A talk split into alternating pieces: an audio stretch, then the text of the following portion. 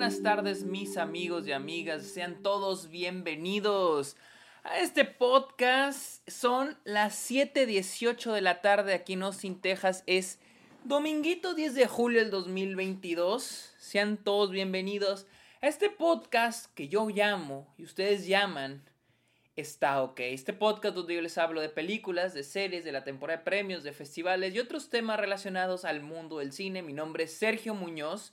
Recuerden seguirme en redes sociales como arroba el Sergio Munoz. Estoy en TikTok, estoy en Twitch, estoy en Instagram y en Twitter como arroba el Sergio Munoz. Estoy en Letterboxd, la red social de películas donde subo a diario todas las películas que veo a diario.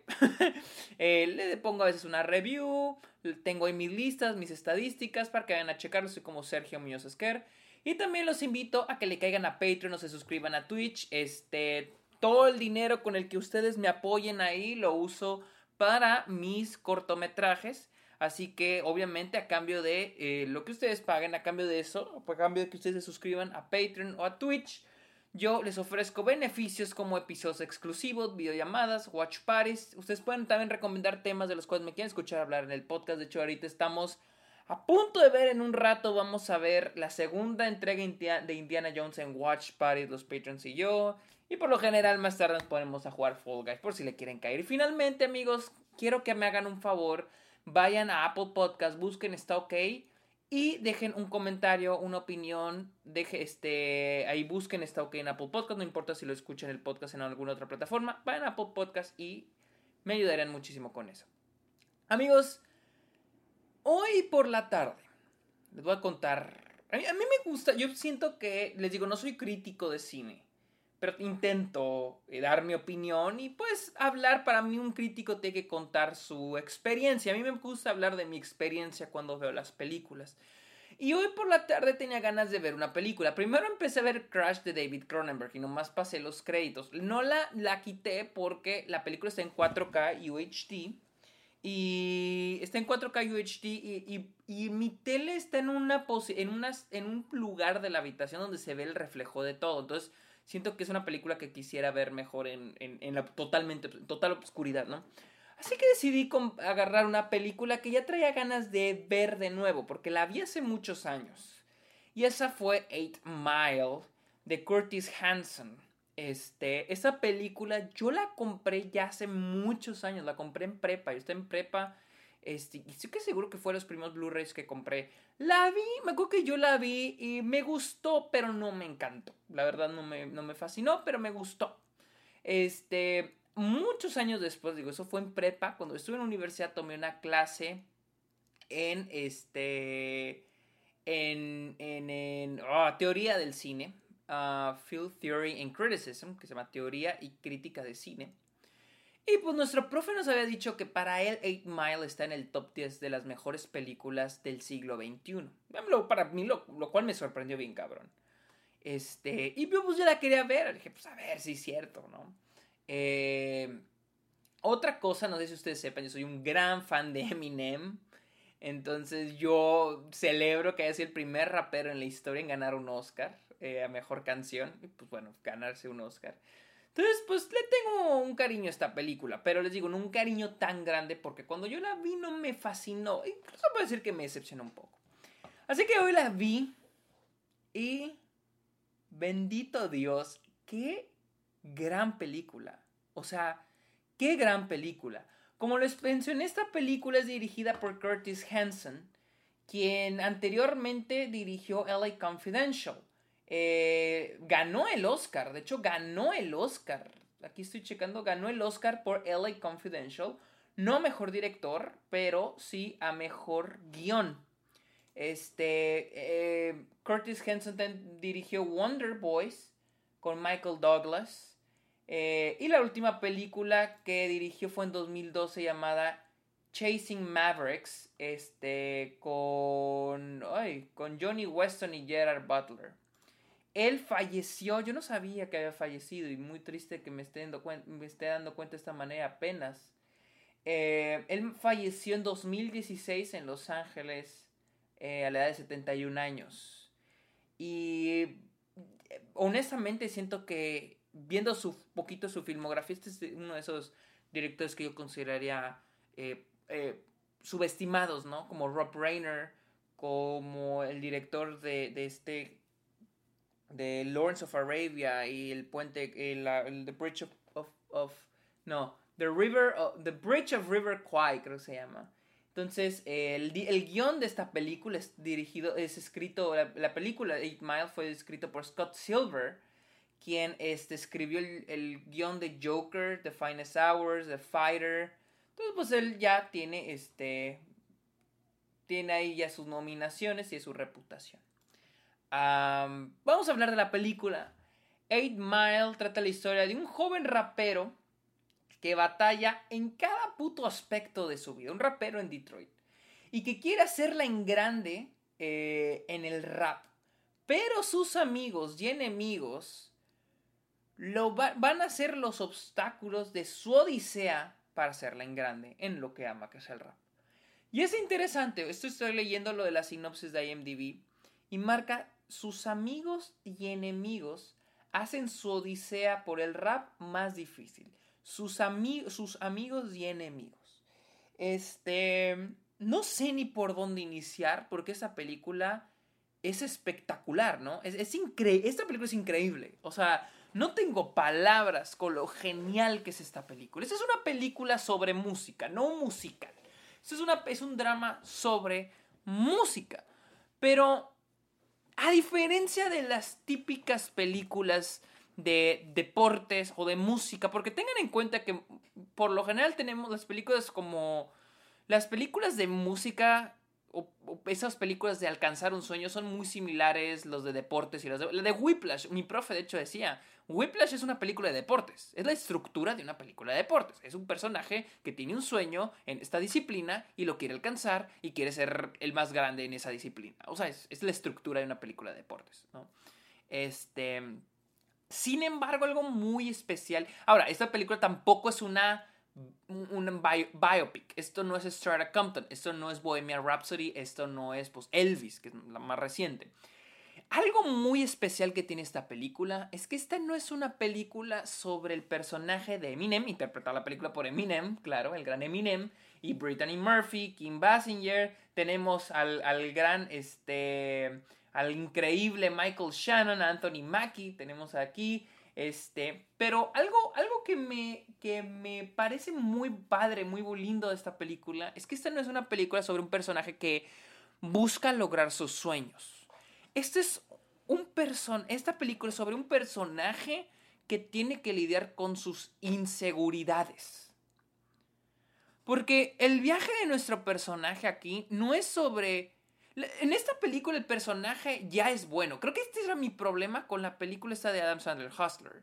Donde el personaje ya era bueno en lo que ama, en el básquetbol. En este caso, el personaje de Eminem, Jimmy, Jimmy Smith o Big Rabbit, Rabbit ya, él ya es bueno rapeando.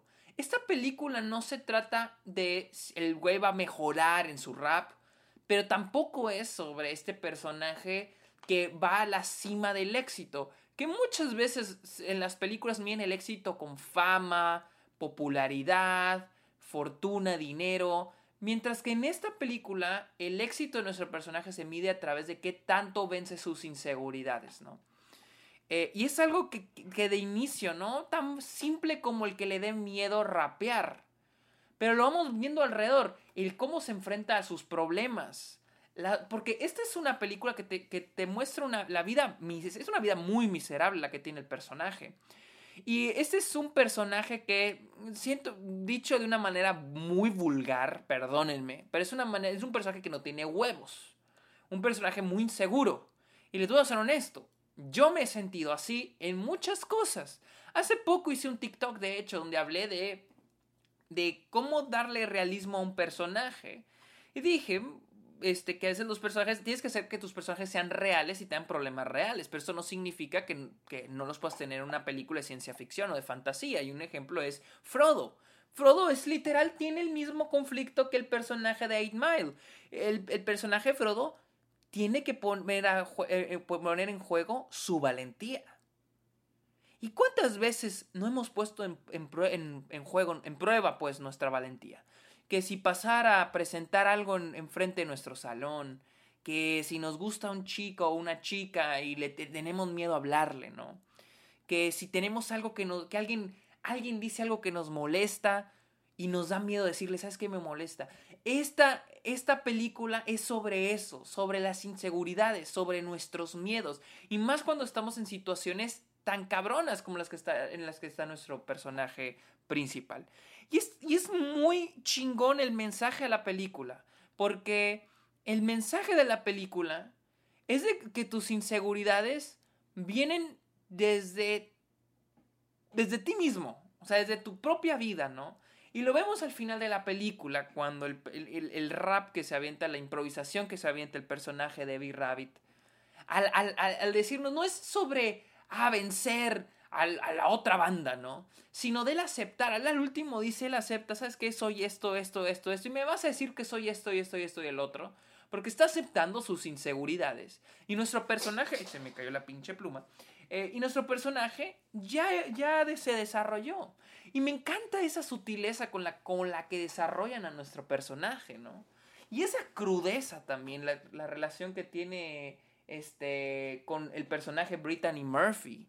Me encanta cómo la manejan. Y es de que aquí brinco a los personajes secundarios. Me parecen increíbles. Aplaudo mucho el trabajo de escritura de esta película, porque el protagonista está muy bien escrito y como dije, una sutileza espectacular para desarrollarlo en cada aspecto de su vida, con su mamá, con el rap, con sus amigos, el interés romántico, con el güey que le quiera tirar, los amigos que le quieren tirar, le echar la mano. Pero aquí vengo ahora con los personajes secundarios, lo cual me parece tan increíble.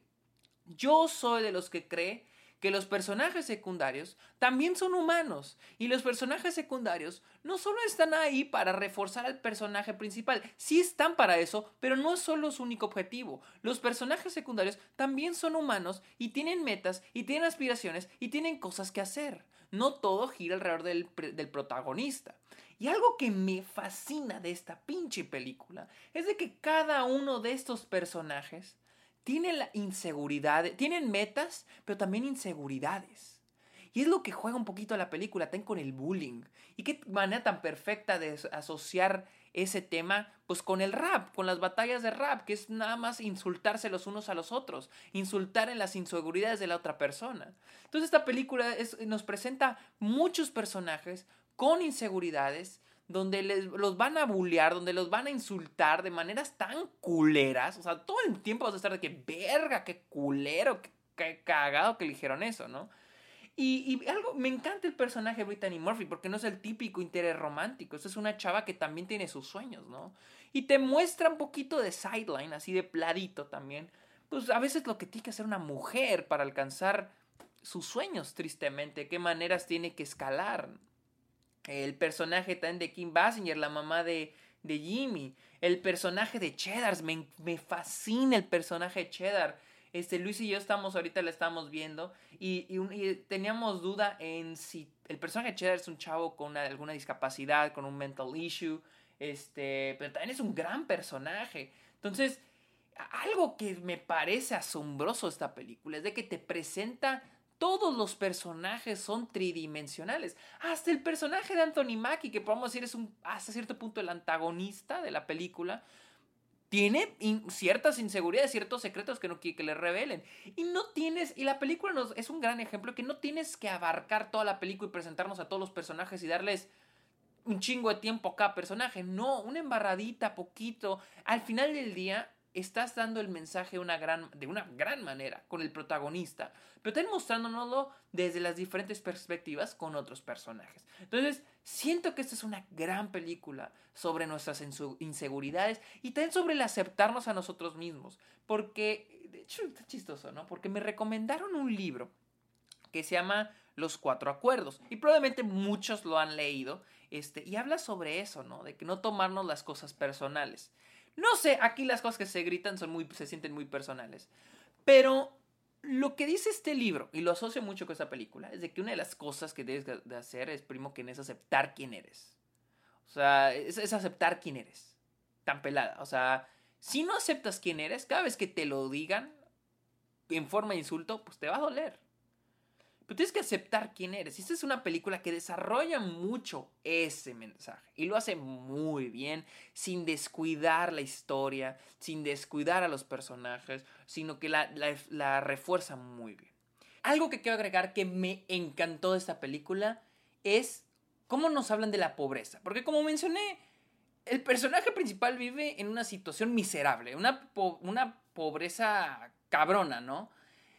Pero me gusta que esta película no es poverty porn o porno de pobreza, ¿no? Para los que no sepan qué es esto, es este películas como Pressure, Pressure, Pressure, uh, eh, ¿cómo se llama? A ver, eh, Precious, Precious, Pressure, Precious, Precious o En Busca de la Felicidad. Películas donde te dicen, mira cómo es pobre, mira qué triste está, mira cómo sufre. O sea, esto donde es más todo tragedia, tragedia, tragedia. Que es también mucho que la gente se queja de las películas donde nos ponen la experiencia negra o la experiencia de las minorías, que es, mira cómo sufre, mira cómo le fue mal, mira cómo, oh, mira qué triste está. O sea, me encanta que esta película te hace un muy buen retrato sobre lo que es ser pobre, sobre la pobreza en Detroit, pero de una manera incluso que eso se siente como cómica, dark comedy, pero sin ser de que, ah, vamos a hacer reírnos, vamos a reírnos de los pobres. Pero es un, es, es reírnos de las situaciones en sí. Y siento que está muy bien manejado, porque tampoco es... Existe esta discusión, y también nació con Nomadland. Bueno, no nació con Nomadland, pero resurgió más bien con Nomadland. Esa, esta, eh, esta discusión sobre romantizar la pobreza, que también hasta cierto punto está mal. Ser pobre no está chido. Entonces, este existe esto entre o, mostrar mira cómo es la realidad y mira cómo sufren, mira qué triste están, o de que mira qué bonito, pero mira hay que verle el lado bueno de las cosas, ¿no? Entonces, me gusta que, que en esta película no hace ninguna de las dos cosas. Esto no es una exposición de tristeza, pero tampoco es de que mira, este, mira cómo le echa ganas a pesar de las adversidades. No, o sea, esta es una película sobre la situación real, pero a través de los ojos de este personaje. No te lo tratan de romantizar, ni tampoco te lo tratan de de poner así crudos, crudotota. Cosas crudas pasan, pero la situación del personaje que en otra situación hubiera estado culera, como cuando pues, su relación con el personaje de Brittany Murphy. Pero en sí, el aspecto de la pobreza, la situación del personaje, me pareció que fue un retrato muy bueno, muy bueno. Ahora, esta es una película con un aspecto técnico espectacular. Eh, el trabajo de este, este, este Prieto, ay, ¿cómo, ¿cómo, se llama? Quien también trabaja ahorita con eh, Rodrigo, Rodrigo Prieto, este, quien también trabaja con, con este, pues ha trabajado con Martin Scorsese, lo han nominado a varios, este, a varios Oscars, incluido, eh, no sé si lo nominaron por el, creo que estuvo en el, en el laberinto del fauno, no sé si él, estuvo en el laberinto del fauno, pero pues eh, fue el director de fotografía de Babel, de Argo, luego de Wall Street, The Irishman, Brockman Mountain y ahorita está haciendo Killers of the Flower Moon. También ha hecho diferentes videos musicales como los de Taylor Swift, algunos de Jay-Z, eh, entre otros. O sea, literalmente eh, ha hecho un chivo. Ah, no, no, no. Él no hizo Pat's Labyrinth. Creo que no, creo que, creo que me equivoqué, perdón. Fake news. Este sí, él no hizo Pat's Labyrinth. El trabajo de Rodrigo Prieto en esta película es de. es magistral. O sea ¿Qué pedo, no? O sea, inicia la película, inicia la película y tenemos esta escena en el baño, ¿no? Y Rodrigo Prieto juega mucho con los reflejos, juega mucho con los reflejos de la, de la película, pero más en esta escena. Y se me hace increíble. Igual rompe mucho con la regla de 180 grados, que a mí, o sea, es una regla así casi de Biblia en el cine. Y él rompe mucho con esta regla. Igual la edición rompe con ella, les vale madre. Y, es como si los, el director de fotografía estuviera conectado con el editor y saben, saben muy bien qué mostrar. Eh, las decisiones que toma esta película es increíble en términos de, edición, montaje y el diseño de sonido, ¿no? noto mucho los micrófonos, me fascina el sonido de los micrófonos, cómo juegan con eso. Eh, el, movimiento que, cuando se despega, la distancia pues, que hay entre el micrófono y la boca, cómo cambia y cambia con el sonido, me parece espectacular. Y algo que se me algo que en serio, o sea, buen pedo, me parece un ultraje para mí, es de que esta película solamente ganó un Oscar, de hecho solamente recibió una nominación a mejor canción. Eh, el Oscar pues se lo dio Eminem, Jeff Bass y Luis Resto por Lose Yourself. Pero me parece un insulto, porque esta película es una película que merecía más. Yo le daba nominación a guion, le daba nominación a director, le daba nominación a, Rodrigo Prieto, a, a, esta fotografía. El sonido también, el, sonido también es increíble, la mezcla de sonido es increíble.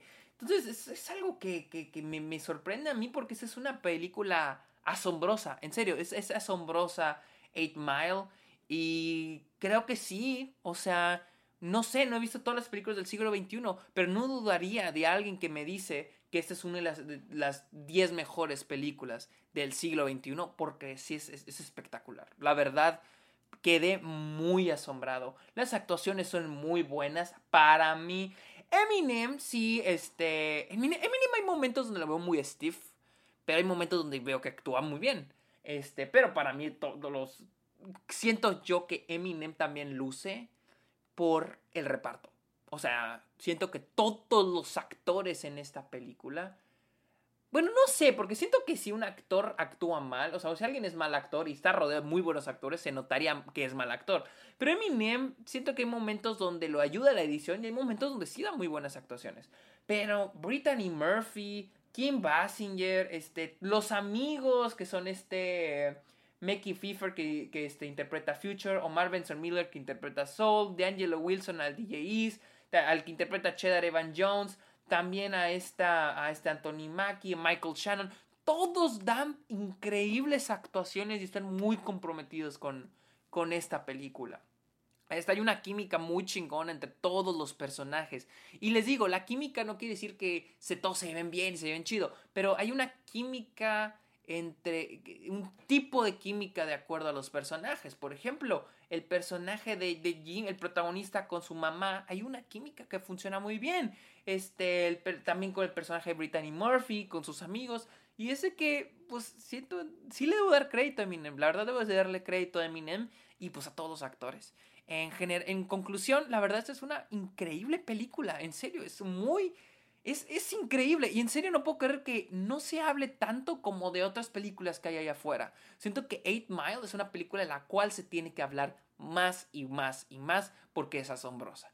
Así que esa fue mi opinión de Eight Mile. Déjenme buscar dónde la pueden encontrar en Latinoamérica. Les digo, yo la vi, yo la vi en Blu-ray. Yo la tengo aquí en Blu-ray para mi fortuna. Pero déjenme Déjenme decirles dónde, primero déjenme ver si tengo aquí de México, que México. Déjenme buscar dónde está. La película es de, de, Universal. Chance y si están en Estados Unidos, la encuentran en Pico o HBO. Déjenme buscar dónde la pueden. Ay, medio hipo. Eh, está en Netflix, está en Netflix y creo que está en HBO Max en Latinoamérica. Así que si la pueden ver, vayan a verla y díganme si les gustó o no. No hay problema si no les gusta, pero vayan a verla, denle una oportunidad si no la han visto, porque esta película sí es increíble. A mí, a mí me encantó. Fue asombrosa y qué bueno que la volví a ver. Amigos, recuerden seguirme en redes sociales como arroba el Sergio Munoz, en esto en Letterboxd, como estoy, estoy en redes sociales como del arroba el Sergio Munoz, en esto en Letterboxd como Sergio Muñoz Esquer. Caigan a Twitch, caigan a Patreon para beneficios, para que me apoyen en mis cortos y finalmente cáiganle a Apple Podcast. Amigos, muchos, cáiganle a Apple Podcast y dejen una opinión. Amigos, muchas gracias por escuchar este episodio de esto, Que tengan muy bonita noche y si escuchan esto el lunes, bonito inicio de semana. Bye.